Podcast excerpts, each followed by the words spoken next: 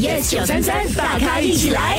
呃，有一位中国四川男子，他回乡过年三天，然后 Yeah 回家之后就发现，啊家里竟有小偷，小偷小偷，我的钱没有不见哦，哎钱都在钱嘞，都在，哇！我的这个不见了。我们说的呢是八条内裤， 八条内裤，他把八条内裤挂在那个衣架上面呢，结果都不翼而飞啦。哎，我不懂他他会感到开心吗？还是我其实觉得是蛮恐怖的哎、对啊呀、因为那个人盯上的不是财，而是他的色，所以你要小心呢、因为之后我觉得可能这位小偷还会做其他的东他西，可能还会再来的。所以呢，我们其实要告诉这个人哦，你不只要把你的钱锁起来，嗯你的内裤可能也要锁在那个衣柜里面哎、，不过说真嗯的，你家里有几条内裤啊？